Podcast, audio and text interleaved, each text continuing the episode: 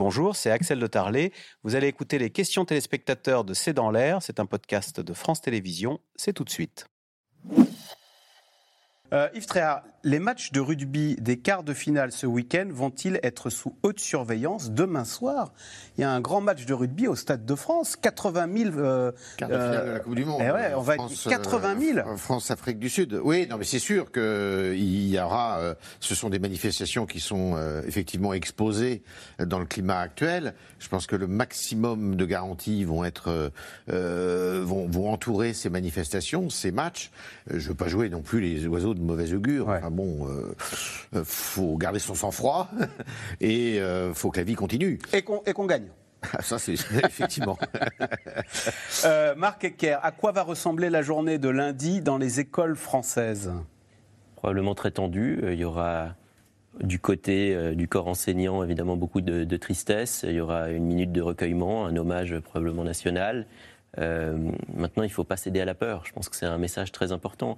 Et c'est vrai que dans les discours gouvernementaux et puis aussi des, des, spécialistes, depuis des années, on dit que l'éducation est un point essentiel face euh, à tous ces sujets dont on vient de traiter. Donc il ne faut absolument pas céder là-dessus. C'est vrai que les enseignants sont en première ligne. Si vous prenez par exemple le plan national de prévention de la radicalisation français, euh, qui a été publié en février 2018, l'éducation, c'est le premier sujet. Ah ouais. L'école est en première ligne, clairement.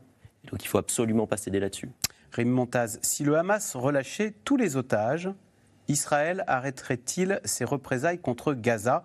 Donc on rappelle, hein, le Hamas détient 140 otages, dont 17 Français. Et parmi ces 17 Français, il y a 4 enfants. Mmh. Ah, mais pas du tout. Là, euh, l'enjeu pour Israël, c'est de restaurer sa sécurité, le sens de sécurité de sa population, restaurer aussi ce qu'on appelle la dissuasion, c'est-à-dire sa capacité à dissuader ses ennemis autour d'elle, d'Israël, de d'attaquer Israël. Et là, clairement, il y a eu euh, une grosse percée.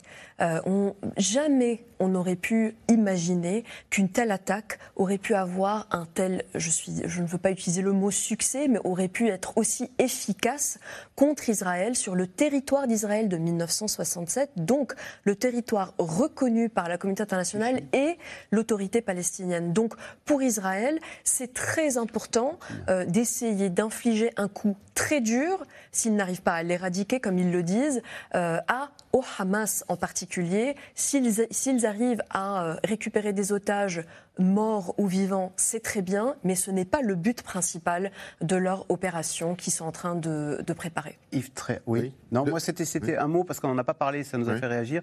C'est euh, Vladimir Poutine qui compare le siège de Gaza au siège de Leningrad. Est-ce que ça alimente sa rhétorique en disant euh, les Occidentaux se comportent comme des nazis, euh, réveillons-nous et il se veut à la tête du Sud global? Oui, bien sûr. Alors là, on, on, ça dépasse le sud global, ce conflit, parce que c'est un conflit entre euh, Palestiniens et Israéliens qui est malheureusement euh, euh, qui, qui, qui, qui, est sans fin, enfin dont on voit pas l'issue et qui existe depuis très très longtemps. Mais, Mais lui, ça peut le récupérer? Ça, ça, donne de l'eau à son moulin. D'abord, ça lui facilite entre guillemets euh, la tâche en Ukraine, parce que du coup l'Ukraine est passée Ah, au deuxième plan de l'actualité, enfin de, de, de, des, radars, si je puis dire. Même si la guerre continue là-bas, il faut le dire, hein, il faut insister ça se bat et c'est très violent, première chose. Et deuxième chose, effectivement, lui, sa logique, c'est la guerre contre l'Occident.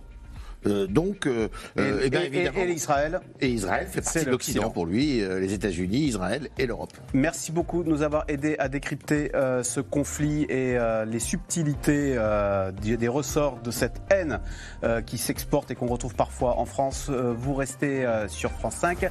À suivre, c'est l'hebdo et on se retrouve lundi pour un nouveau C'est dans l'air. Bon week-end sur France 5.